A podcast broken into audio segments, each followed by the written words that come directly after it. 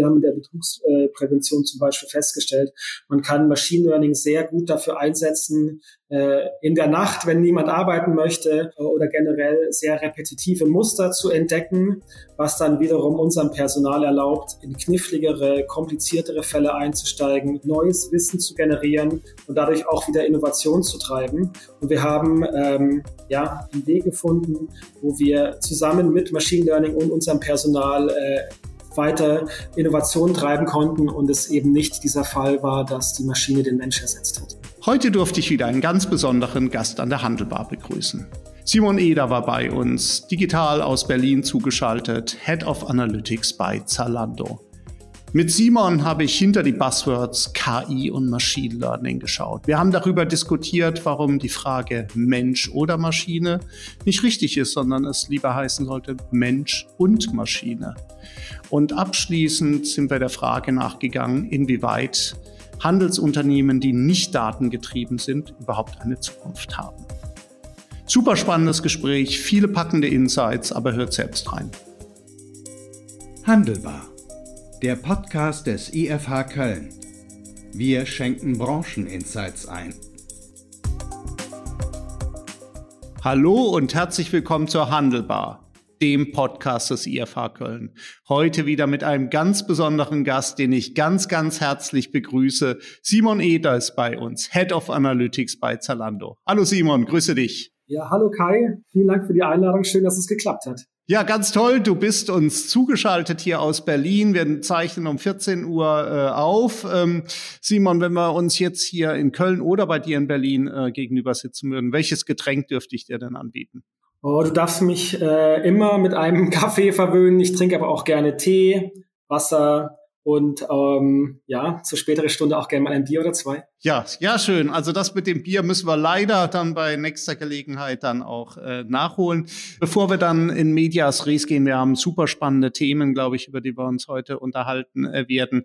Was sollte man über dich wissen? Was sollte man über deinen äh, Werdegang auch bei Zalando wissen, um das Folgende dann auch richtig einordnen zu können? Ja, also ich ähm, bin jetzt mittlerweile seit fast zehn Jahren bei Zalando ähm, als Head of Analytics, aktuell bei Zalando Marketing Services. Das ist eine Tochterfirma äh, auf der Zalando-Plattform. Ähm, wir machen Marketing, Advertisement und versuchen ja relevantes Marketing an unsere Kunden zu bringen und dadurch auch einen Service für unsere Markenpartner ähm, ja, anzubieten. Und Analytics ist da auf jeden Fall ein ganz wichtiger Katalysator, diese Verbindung herzustellen. Tatsächlich aber habe ich die meiste Zeit, ja, meiner Zalando-Zeit im Payments-Bereich äh, verbracht, wo ich als Analyst angefangen habe und dann letztendlich ähm, ja, Head of Analytics geworden bin und auch die ähm, Betrugsprävention, die operative Betrugsprävention übernommen habe. Wenn wir noch ein bisschen weiter zurückgehen, ich habe tatsächlich Soziologie studiert. Äh, ich habe ein Diplom in Soziologie äh, und habe äh, während des Studiums ähm, eine fast vergessene Leidenschaft von mir wiederentdeckt, und zwar meine Affinität zu Zahlen. Die habe ich dann über die statistische Methodenlehre, habe ich das dann wieder für mich entdeckt und habe dann äh, nochmal Statistik in England studiert und dann in England meine Karriere begonnen, zunächst als Statistiker für das britische Innenministerium, wo ich ähm, Mord- und Gewaltverbrechensstatistiken veröffentlicht habe. Dann habe ich noch kurz im Finanzministerium gearbeitet und auch kurz für eine britische Wettfirma, die tatsächlich ähm, für mich sehr wichtig war, um, um die britische Kultur kennenzulernen. Und dort bin ich auch vom Statistiker zum Datenanalyst geworden, umgeschult sozusagen und habe dann die folgenden zehn Jahre bei Zalando verbracht und meine Karriere weiter vorangetrieben. Ja, da hätten wir ganz, ganz viele ganz spannende Anknüpfungspunkte, äh, sogar für mehrere Podcasts. Ich bin mir sicher, viele würden sich auch für Mord- und Gewaltstatistiken in England interessieren. Aber äh, man merkt auch schon die Leidenschaft, äh, die du, äh, die du für Daten entwickelst. Lass uns dann erst nochmal bei dir auch äh, persönlich bleiben. Das, was man in deinem Werdegang äh, sieht, diese, dieses hohe Interesse an Daten, diese, diese Leidenschaft, mit Daten dann auch zu arbeiten, arbeiten. Zeichnet dich das auch, auch äh, privat aus? Also das, äh, das Thema Selbstoptimierung ist ja auch ein großes, ein datengetriebenes. Also trägst du deine Schritte, äh, hast du dann, trägst du deinen Schlaf, überwachst du dich da selber und optimierst du dich da auch selber? Ja, das ist eine spannende Frage. Also ich habe zunächst mal mein, mein Hobby zum Beruf gemacht und habe ähm, ja arbeite tagtäglich in meinem Beruf mit Zahlen und habe auch da gemerkt, wie ähm, wie sehr man Zahlen, analytisches Denken benutzen kann, um, um so auch ein, ein, ein Business zu betreiben und Effizienzen zu steigern und, und Rationalitäten oder ja, rational zu arbeiten. Tatsächlich muss ich ganz ehrlich zugeben, ähm, versuche ich das aus meinem Privatleben so gut wie möglich rauszuhalten. Äh, alle Versuche, mich selbst zu vermessen, haben äh, ja zwangsläufig dazu geführt, mich selbst zu optimieren, äh, was äh, mich dann auch ähm, teilweise sehr unter Druck gesetzt hat. Nein, tatsächlich möchte ich ähm, in meinem Privatleben noch Raum für Bauchgefühl, Intuition lassen auch den Zufall, also als Statistiker ist der Zufall ja auch ein, ein alter Bekannter, dem, dem Zufall auch seinen Raum geben und äh, tatsächlich mache ich das gar nicht. Ich ähm, liebe Zahlen, auch im privaten Bereich. Ich habe einen, einen, einen Sohn, der ist sieben Jahre alt. Wir machen jetzt schon Zahlenspielereien, aber darüber hinaus lasse ich das Datengetriebene in der Arbeit. Äh, sehr, äh, sehr spannend. Gab so ein, äh, äh, gab so ein Kernmoment. Du hast jetzt gesagt Soziologiestudium, wo du dann gemerkt hast, ja, da möchte ich doch noch äh, mehr mit Zahlen arbeiten. Gab es irgendwo einen Punkt, wo du sagst, ich möchte mich beruflich dann auch wirklich mit den mit den Kennziffern beschäftigen, mit den mit den Zahlen. Gab es da so einen Aha-Effekt oder warst du schon in der in, in der Schule in Mathe immer der Beste und äh, da immer schon das Interesse hast, immer schon Stufen gezählt und Potenzen gezogen und was da so alles gibt? Mhm. Also ich habe äh, tatsächlich, ja, wie schon gesagt, eine sehr hohe Affinität zu Zahlen gehabt und war natürlich auch ähm, zumindest in der Grundschule sehr gut in Mathe. Und das hat sich dann irgendwie so ein bisschen verflüchtigt über die Jahre. Ähm, und ich habe wirklich während meines Soziologiestudiums quasi gezwungenermaßen bin ich äh, auf Statistik gestoßen und das hat dieses ähm, ja dieses dieses Interesse für Zahlen oder auch komplexere soziale Gegebenheiten mit in Zahlen zu, zu messen oder auch ähm, ja, Unsicherheiten äh, irgendwie einordnen zu können. Das, das hat da irgendwie was äh, getriggert bei mir. Und ähm, da habe ich eigentlich während des Studiums gemerkt, tatsächlich ist Statistik äh, in einem angewandten, in einer angewandten Art und Weise, also nicht zu theoretisch, eigentlich genau das, was ich machen möchte. Und habe da ähm, so einen Aha-Moment gehabt, bin dann zu meinem Statistikprofessor gegangen, habe dort angeheuert als Hiwi und äh, der hat mich dann auch ähm, sehr unterstützt und mir dann auch geholfen, dass dann noch in Manchester, habe ich dann damals nochmal studiert, ähm, da nochmal tiefer zu gehen und dann auch die Karriere dann zu starten als Statistiker. Also äh, vielleicht ein Trost für all diejenigen, die nicht Klassenbeste jetzt ähm, im Gymnasium in Mathe sind. Man kann trotzdem äh, hier äh, äh, eine tolle Herausforderung hier bei Zalando dann auch annehmen und erfolgreich äh, bewältigen im Bereich jetzt Datenanalyse. Äh, ähm, was muss man denn mitbringen? Also Statistikstudium, klar, Leidenschaft wahrscheinlich für das, was man äh, macht, also für, für Zahlen, für Daten, für Datenanalyse. Gibt sonst noch so Punkte, wo du sagst, also wenn man das nicht mitbringt, dann braucht braucht man bei mir zumindest in dem Bereich nicht anfangen. Also klar sind gewisse statistische Grundkenntnisse ähm, absolut von Vorteil. Mein damaliger Statistikprofessor hat gemeint, äh, Simon, wenn du Regressionsanalyse verstehst, dann, dann hast du es im Prinzip, weil auch tatsächlich Machine Learning und so weiter basiert sehr häufig auf, auf Regression und ähm, wenn man da die, die, die grundlegenden ja, ähm, Aspekte versteht, dann, dann hat man schon ähm, äh, gutes Rüstzeug. Tatsächlich aber, wenn ich auch äh, an mein eigenes Recruiting denke oder also wenn ich äh, neue Kollegen und Kolleginnen einstelle, dann geht es bei mir schon auch sehr oft ums, ums Mindset und auch die, die Leidenschaft, wie du auch schon angedeutet hast. Also wenn ich über meine Karriere reflektiere, klar, wenn man seinen seinem Kerntalent folgt, seinen Leidenschaften folgt, dann ist das auf jeden Fall ähm, was die Karriere auf jeden Fall nach vorne bringt. Ich habe, ähm, wie ich angefangen habe bei Zalando, ähm, hatten wir operative Betrugsbekämpfung. Da haben sehr, sehr kluge Leute versucht, Betrugsbestellungen zu erkennen und zu stornieren. Aber es gab niemanden, der wirklich auf Häufigkeiten, auf, auf Trends geschaut hat. Da habe ich irgendwie auf jeden Fall eine Leidenschaft für mich entdeckt und dann auch sehr, sehr viel äh, Inselwissen für mich ähm, rausziehen können.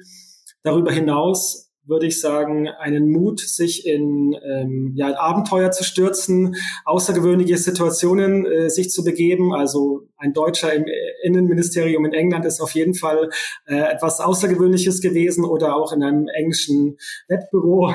Äh, und da lernt man äh, sich nochmal neu kennen und lernt man auch ähm, sich durchzusetzen. Und glaube ich, wenn man auch versucht ähm, zu verstehen, was wirkliche Probleme sind, die man, oder anders gesagt, wenn man ähm, wenn man ähm, ja solche solche solche Chancen sucht, dann geht dann werden sie auch aufgehen. Und ein, einen letzten Tipp, den ich geben würde, ist auch mit einem gewisser mit einer gewissen Portion Mut äh, die aufgehenden Chancen zu ergreifen.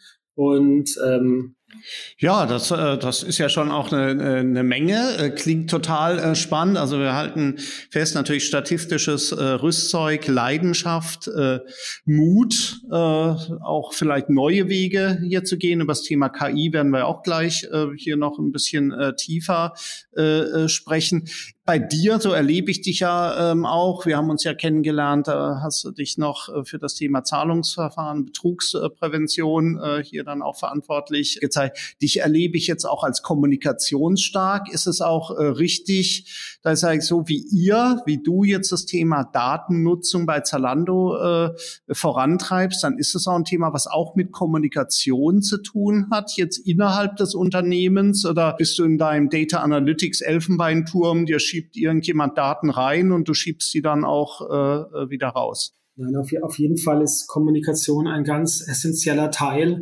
Also wenn ich auf die, die, die, Rolle des Analysten blicke und vor allem, wie sie sich entwickeln wird in der Zukunft, ähm, man braucht ein ganz, ganz enges ähm, Vertrauensverhältnis zu anderen Bereichen in der Firma, sei es der kommerzielle Bereich oder auch der Tech-Bereich, Produktbereich.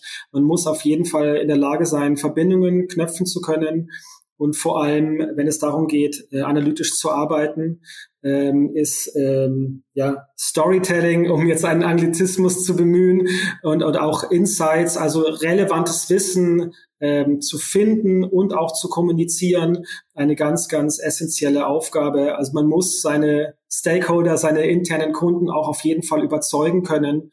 Und äh, da sehe ich auf jeden Fall eine, ähm, eine Herausforderung äh, für erfolgreiche Analysten, nicht nur das, sag mal, die, die Hard Skills zu beherrschen, sondern genau eben auch in der Kollaboration mit anderen Bereichen, nicht technischen Bereichen. Da kann man vor allem sehr glänzen. Wie viel Wissen muss ich denn jetzt als dein interner ähm, Auftraggeber jetzt bei Zalando dann auch mitbringen über die Fragestellung? Also muss ich schon eine Arbeitshypothese haben und sagen, gut, äh, kannst du für mich nochmal äh, rausfinden, ob das und das äh, hier dann auch, ob wir da einen Zusammenhang erkennen können? Oder werfe ich dir den Datentopf mehr oder minder rüber und äh, du kannst dann selber äh, hier dann auch für dich entscheiden, wie du die Nadel vielleicht auch noch im Heuhaufen findest? Also ich denke, was, was entscheidend ist, dass der Analyst das Business-Problem versteht.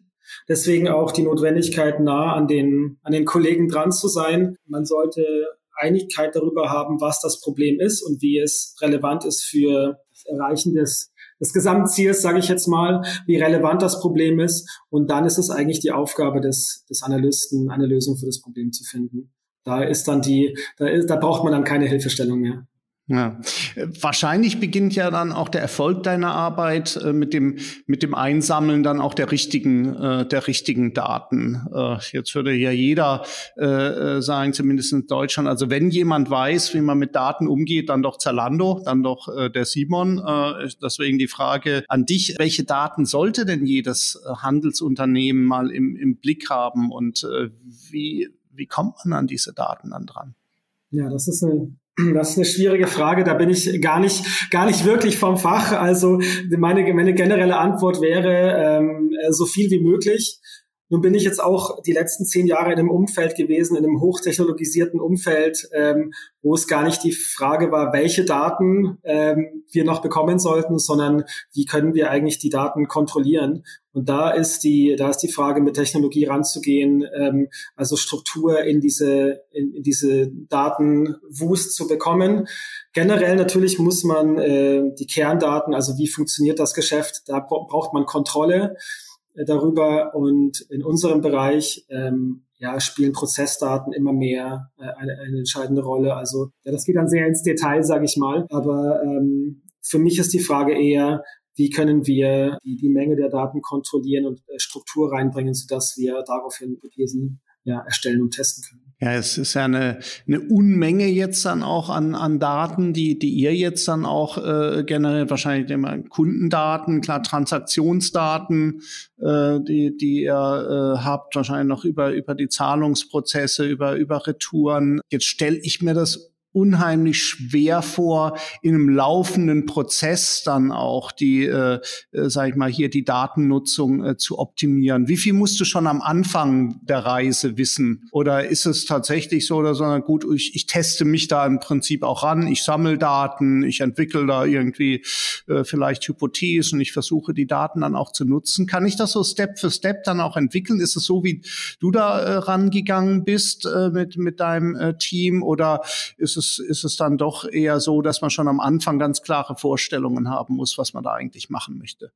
Das kommt drauf an. Also man arbeitet als Analyst natürlich auch immer mit, ähm, mit Kollegen zusammen, die einem die Daten zur Verfügung stellen.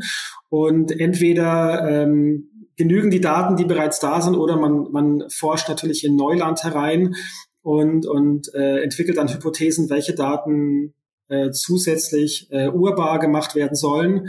Ähm, also tatsächlich ähm, ist der normale Prozess äh, so, dass es eine Hypothese gibt. Es gibt einen neuen Datentopf, der muss verfügbar gemacht werden und dann arbeitet man mit Kollegen zusammen äh, im Business Intelligence Bereich zum Beispiel oder Data Engineers, die dann äh, die Aufgabe haben, die Daten äh, sicherzustellen und so zur Verfügung zu stellen, dass sie eben zeitnah ohne Fehler verarbeitet werden können. Aber ja, es gibt einen Teil der, äh, des, des Analysten, der, der Arbeit der Analysten, äh, sich durch den Datendschungel zu kämpfen.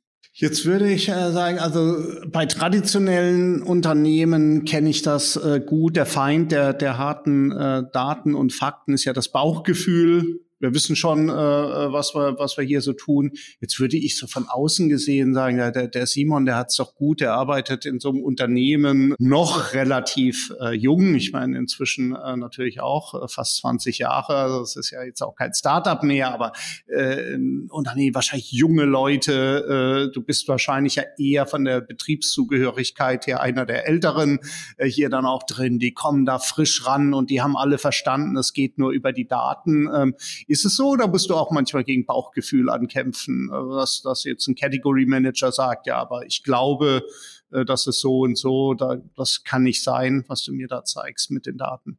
Ja, also bei, beides ist richtig. Ich denke, es ähm, herrscht auf jeden Fall Konsens, dass datengetriebenes Arbeiten die Zukunft ist und dass es da gar keinen Weg dran vorbei gibt. Aber natürlich gibt es nicht nur die Ratio, sondern auch andere Strömungen, äh, die manchmal Entscheidungen beeinflussen. Und klar hat gerade der, der Businessbereich nicht immer die Zeit, äh, rational, datengetrieben sich überzeugen zu lassen. Und auch dann äh, ja, äh, wird auch das, das Bauchgefühl manchmal benutzt. Ich denke, es ist beides da, aber der, der Konsens ist da. Ähm, sollten wir belastbare Daten haben, dann schlagen die auf jeden Fall das Bauchgefühl. Jetzt haben wir uns ja kennengelernt äh, hier über das Thema äh, Betrugsprävention und da hast du hast du ja äh, gezeigt, wie wie stark ihr äh, das Thema optimieren äh, konntet und wie groß der ökonomische Hebel hier auch äh, ist. Kannst du da vielleicht für diejenigen, die es leider äh, verpasst haben, äh, sprechen, wie ihr da so rangegangen seid beim Thema Betrugsprävention und wie dir da die Daten geholfen haben, äh, hier doch äh, unheimliche Potenziale zu heben? Ja, also zunächst mal ähm, hatten wir in der Vergangenheit ein sehr regelbasiertes System, um äh, Rechnungskauf zu ermöglichen. Also ich kann mich daran erinnern, dass eine der ältesten Regeln, die schon existierten, wie ich angefangen habe, war, es gibt keine, keinen Rechnungskauf in der Nacht. Und es war,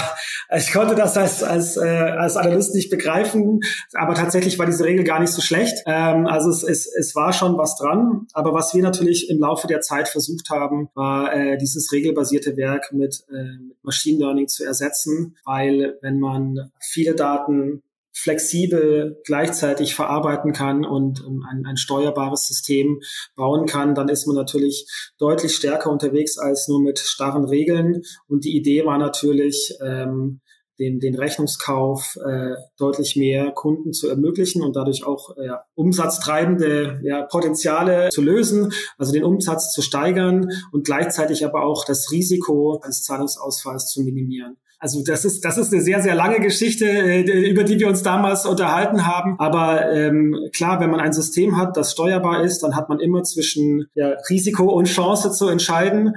Je besser man dieses System beherrscht, desto bessere Entscheidungen kann man treffen. Also wir haben äh, deutlich geringere Ausfälle, als wir noch vor des Startens der, des Machine Learning Systems hatten und vor allem äh, ja einen ganz, ganz starken Impact auf Umsatz. Also jedes Jahr zahlt sich diese Investition, äh, zahlt sich aus. Ja, das waren wirklich äh, beeindruckende äh, Zahlen. Diese Regel, äh, die du genannt hast, kein Rechnungskauf äh, hier in, in der Nacht, äh, das erinnerte mich so ein bisschen an mein ja lange zurückliegendes Studium, so die einfachen Programmierungen äh, hier, wenn dann.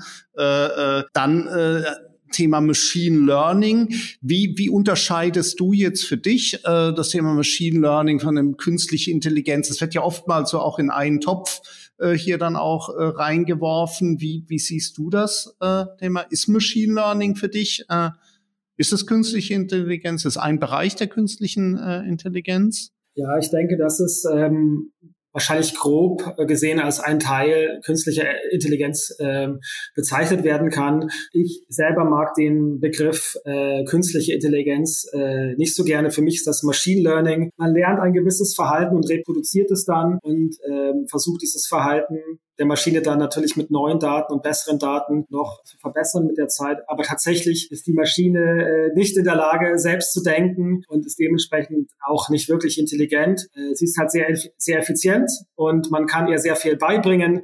Aber letztendlich ist auch die, äh, gibt es auch immer Grenzen und äh, die menschliche Intelligenz ist nochmal, ähm, ja, ich denke, nochmal einige Schritte äh, entfernt von dem Machine Learning, was äh, meistens angewendet wird.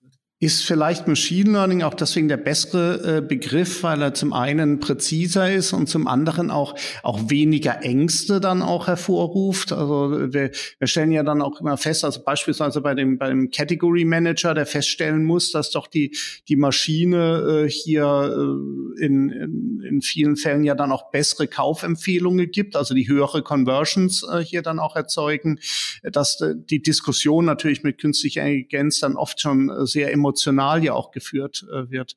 Hilft einem vielleicht auch der Begriff Machine Learning, auch wenn du, wenn du Themen dann in, bei Zalando da platzierst, ähm, äh, da besser auch durchzudringen? Ich möchte es anders beantworten. Ähm, also ich habe nicht, ich, ich kämpfe nicht gegen das, ähm, gegen, ähm, gegen die Begrifflichkeiten, aber ich habe aus eigener Erfahrung, ähm, ja, wir hatten, äh, wir hatten mal ein Projekt, wo wir versucht haben, mit Machine Learning das Fraud Screening, also diese, diese operativen Entscheidungen, was ist eine Betrugsbestellung und was nicht, zu ersetzen. Tatsächlich äh, haben wir im Laufe des Projekts sehr schnell gemerkt, äh, es, es gibt kein Maschine gegen Mensch, sondern es gibt eine, ähm, eine sehr, sehr helle Zukunft, sage ich mal. Und zwar ist es, äh, wenn äh, die Maschine zusammen mit der Intelligenz des Menschen gepaart wird und da eine Symbiose entsteht. Also wir haben in der Betrugsprävention zum Beispiel festgestellt, man kann Machine Learning sehr gut dafür einsetzen, äh, in der Nacht, wenn niemand arbeiten möchte, äh, oder generell sehr repetitive Muster zu entdecken, was dann wiederum unserem Personal erlaubt, in kniffligere, komplizierte kompliziertere Fälle einzusteigen, äh, neues Wissen zu generieren und dadurch auch wieder Innovation zu treiben. Und wir haben ähm, ja, äh, wir haben einen, einen Weg gefunden, wo wir zusammen mit Machine Learning und unserem Personal äh, weiter Innovation treiben konnten und es eben nicht dieser Fall war, dass die Maschine den Mensch ersetzt hat. Also der Data Analyst, den ja im Moment, das muss man ja sagen, alle händeringend äh, suchen. Wir haben mit dem Professor Reiner zusammen, ja, ich denke vor, vor sechs, sieben äh, Jahren eine Studie gemacht zum Thema Handel als Arbeitgeber und haben festgestellt, also das war das Berufsbild, was am äh, auf Top 1 stand bei der Suche. Äh, ich war auch den Data Analyst, um mein Geschäftsmodell weiterzuentwickeln. Aber der muss jetzt keine Angst haben, dass er dann in ein paar Jahren überflüssig äh, wird, sondern es ist ein Hand in Hand hier an, an der Stelle. Vielleicht eher so ein Assistenzsystem Ich erlebe auch die Diskussion jetzt äh, beim, beim, äh, beim Fahrzeug ja auch so ein bisschen so in der Richtung, wir, wird so viel über das autonome Fahren ja auch diskutiert. Ähm, aber ähm, ähm, es sind ja dann doch, äh, wenn man genauer hinschaut, vor allen Dingen Assistenzsysteme, die zum Einsatz kommen und dann vielleicht ja, die uns Entscheidungen abnehmen, die sagen, gut, ich habe da hinten was gesehen, also steige ich in die Eisen, aber das heißt eben nicht, dass ich jetzt als Fahrer überflüssig äh, werde. Ja, also genauso denke ich auch, dass ähm, die Maschine Freiräume schaffen wird, die der Mensch dann wieder mit Kreativität füllen wird.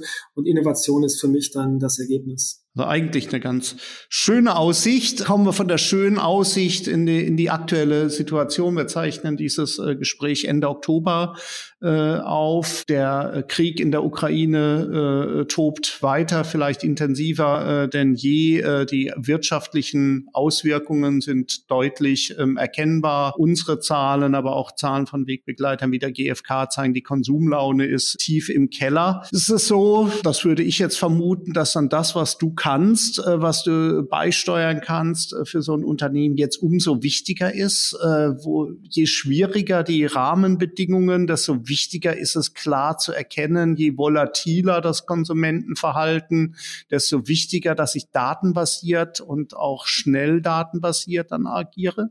Ja, denke ich, kann man schon so sagen. Also in einem etwas positiveren ähm, Marktumfeld würde ich sagen, kann man sich auch ähm, mehr Fehltritte oder mehr riskante ähm, ähm, Investments leisten in, dem, in der aktuellen Lage. Klar muss jeder schauen, dass wir äh, ein, äh, ein Höchstmaß an Fokus ähm, bekommen, dass wir uns auf Initiativen konzentrieren, die eine hohe Erfolgswahrscheinlichkeit haben und die äh, einen relativ großen Impact äh, generieren können ähm, weil einfach die Ressourcen nicht mehr in dem Maße zur Verfügung stehen, wie, wie, wie man es vielleicht äh, sich erwünscht.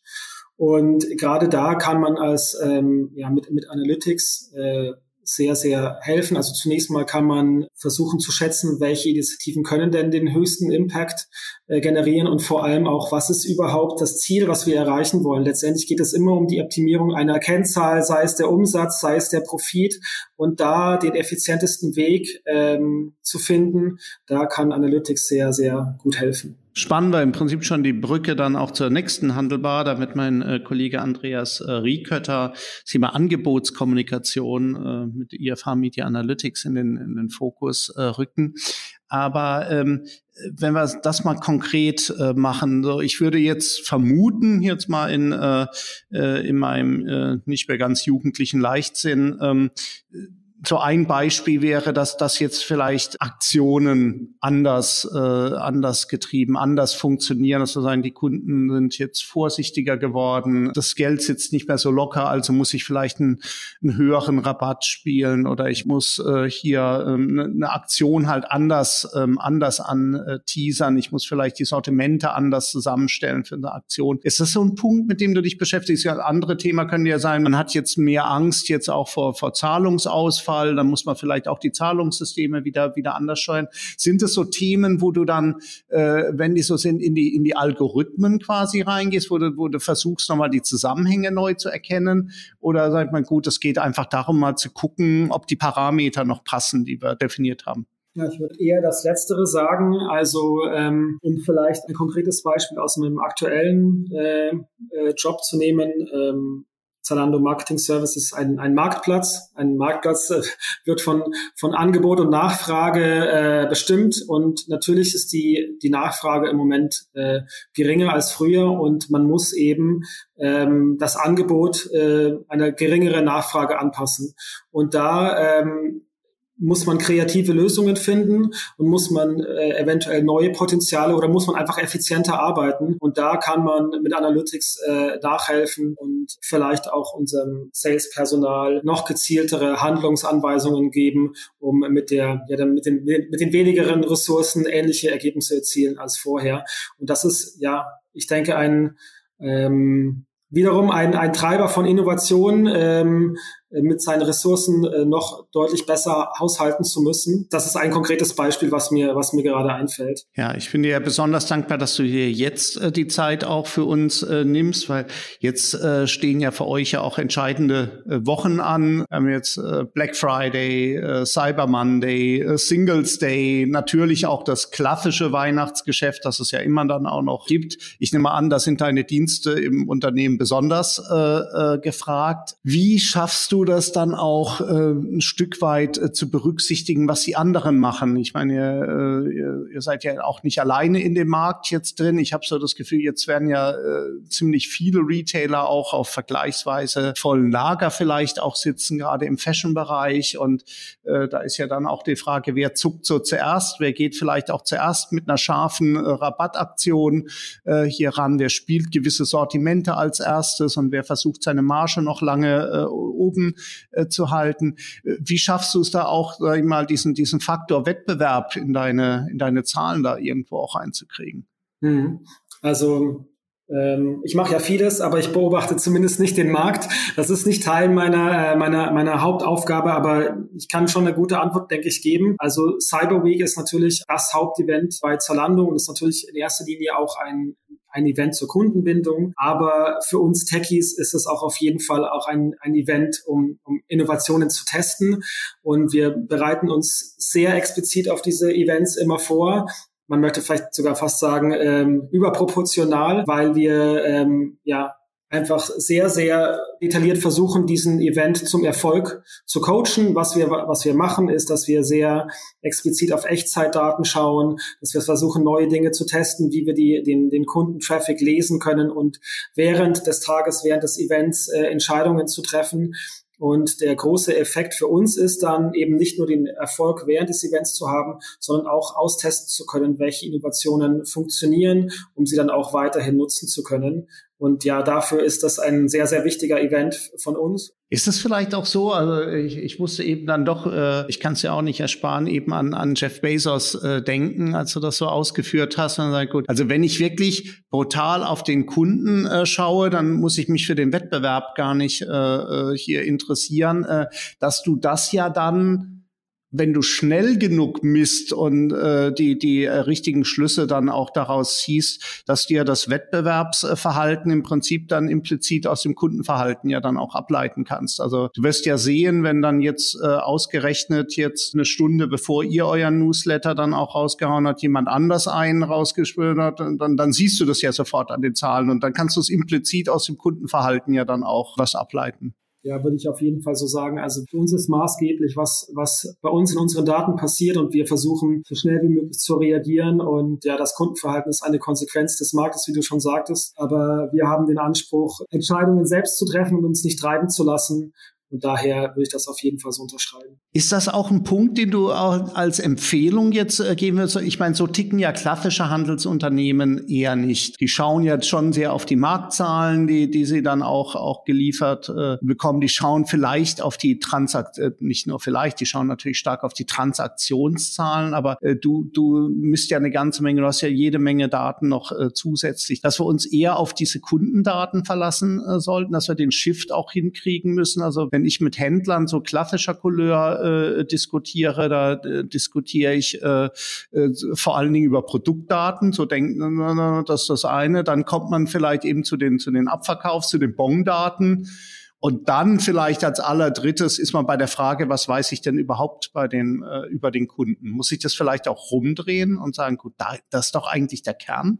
Also ich möchte da nicht, nicht, nicht spekulieren, wie, ähm, wie andere im Unternehmen darüber denken, aber ähm, aus meiner Sicht beginnt die Reise beim Kunden und bei den Bedürfnissen des, des Kunden. Und ähm, so habe ich äh, zumindest meine Arbeit immer erlebt, ja, dass wir uns darum kümmern, einen, einen optimalen Service zu bieten für die Kunden, die uns erreichen. Und das macht dann die Marktlage zu einer sekundären Frage. Wir müssen leider schon so ein bisschen wieder auf die Zielgerade hier äh, einbiegen. Ich sage immer, fünf Jahre ist das neue zehn Jahre. Also wenn wir mal fünf Jahre so versuchen, gemeinsam äh, vorauszuschauen, äh, dieses Thema, ich nenne es mal Machine Learning. Wie stark wird das die Arbeit, die du jetzt machst, äh, äh, verändern? Wird äh, in, in fünf Jahren auch immer noch sein, dass ich halt gut, die Regressionsanalyse, wer die verstanden hat, äh, dass das Maß eigentlich aller Dinge dann dann, dann kann ich den Rest auch äh, verstehen? Oder äh, wird in fünf Jahren dann doch nochmal ein paar grundlegende Sachen, die wir jetzt hier noch nicht, nicht erkennen können, äh, greifen und Machine Learning vielleicht noch auf eine neue Ebene hieven? Also selbst in der Zeit, meinen zehn, zehn Jahren bei Zolando, habe ich schon ähm, ja deutliche Veränderungen wahrnehmen können und es, ähm, es drängen schon sehr viele starke technische Profile äh, in den Markt. Ich, ich, ich treffe junge Kollegen und Kolleginnen, die unglaublich gut ausgebildet sind ähm, von Dingen, die ich selber noch nichts nichts gehört habe und ähm, also das ähm, das, das, das ist und wird weiterhin natürlich ein großes Thema sein. Ähm, aber was man nicht vergessen darf, ist, dass dieses, ähm, dieses Wissen auch wirklich an der Realität angesetzt oder eingesetzt werden muss. Und dafür braucht es auch diesen Business-Sinn und dafür braucht es auch die, Möglichkeit, äh, Probleme anderer zu verstehen und, und äh, rauszuhorchen, was, äh, was denn wirklich im Kern der Strategie liegt. Und ich denke, dass es, ähm, dass es so weitergehen wird, ähm, dass, dass wir technologisch voranschreiten werden. Es wird sehr, sehr viele interne Teams geben, die sich mit Machine Learning befassen werden. Es wird sehr viel im Markt geben, sehr viele Angebote, die ähm, äh, solche, solche Themen besetzen werden. Ähm, es wird weiterhin sehr viel Automatisierung geben. Ähm, und ich denke aber auch, dass die Rolle des Chief Data Officers zum Beispiel eine deutliche ja, ja, Renaissance das falsche Wort, aber einen Aufschwung bekommen wird, weil äh, das Thema Daten, Datennutzung, wie kann man Daten benutzen, um äh, Businessziele zu erreichen, dass das immer mehr einfach an Bedeutung gewinnen wird und auch eigenständige Abteilungen schaffen wird. Und ähm, ja, ich denke, das ist der Trend. Da hast du mir eigentlich jetzt so meine Abschlussfrage jetzt schon äh, vorweggenommen. Also die Bedeutung äh, wird wird äh, zunehmen. Ich glaube, das war sehr sehr überzeugend, dass du äh, was du gesagt ähm, hattest. Ähm, aber äh, wenn ich mich jetzt in die Lage versetze, eines äh, so vielleicht kleineren Mittelständlers jetzt im, im Handel, dann macht mir das ja auch ein bisschen, bisschen Angst, weil ich sage, gut, wie komme ich denn verdammt nochmal an diese Leute dran, die das können? Die laufen alle zum Simon äh, hier und unterstützen ihn immer weiter und äh, äh ich, ich finde da gar keine Leute, mit denen ich jetzt so eine Data Analyst Abteilung äh, so überhaupt aufbauen kann. Hast du irgendeinen Tipp für mich, wo ich sage, wie, wie komme ich denn an diese Leute dran? Was muss ich denen dann auch für ein Umfeld bieten, dass sie dann auch gerne bei mir arbeiten wollen und dass nicht alle zu Zalando gehen und Co. Ja, das ist eine gute Frage, über die ich mir tatsächlich wenig Gedanken gemacht habe. Aber jetzt, wo du das so beschreibst, möchte ich wieder darauf zurückkommen, dass, dass, der, dass der Kern ähm, des Analystendaseins wirklich Problemlösung eigentlich ist. Und äh, jedes Unternehmen hat bereits Leute, die die Problemstellungen des Unternehmens kennen und wissen, ähm, was, was das Unternehmen erreichen möchte. Und mein Vorschlag wäre, in Training zu investieren, in, in, in Wachstumsmöglichkeiten für die Mitarbeiter, sich weiterhin zu schulen und aus, den, aus dem eigenen Pool äh, Analysten zu kreieren. Ähm, das wäre wahrscheinlich der, der klügste Schritt. Daraus entsteht dann eventuell vielleicht ähm, ähm, spannendes Wissen oder eine spannende Kultur, die dann weitere Talente äh, anzieht. Simon, äh, ganz zum Schluss noch äh, die Frage, äh, glaubst du überhaupt, dass es zukünftig, bleiben wir wieder mal bei dem Fünfjahreszyklus, überhaupt noch Handelsunternehmen geben wird, die erfolgreich sind, aber nicht datengetrieben? Kurze Antwort kann ich mir nicht vorstellen. Das war ein, ein wunderbares äh, Schlusswort, was die Bedeutung des heutigen Themas auch äh, deutlich gemacht hat. Äh, vielen, vielen Dank, äh, Simon, für deine Zeit, für deine Insights. Äh, das war unheimlich inspirierend und hat uns, glaube ich, alle ermutigt, äh, hier verstärkt uns dieser Thematik dann auch zu widmen. Vielen Dank. Danke, Kai. Das war die heutige Handelbar mit Simon Eder. Head of Analytics bei Zalando. Ein datengetriebener Statistiker, der das Geschäftsmodell permanent auf Zahlen, Zahlen und nochmals Zahlen optimiert, der privat aber durchaus Freiraum für Kreativität lässt. Und in 14 Tagen begrüße ich an gleicher Stelle meinen lieben Kollegen Andreas Riekötter, Geschäftsführer von IFH Media Analytics. Dann werden wir rechtzeitig vor dem Weihnachtsgeschäft die Rolle der Angebotskommunikation im Wandel diskutieren. Bis dahin, sage ich ein herzliches Tschüss aus Köln. Bleibt gesund, erfolgreich und zuversichtlich. Euer Kai Hudetz.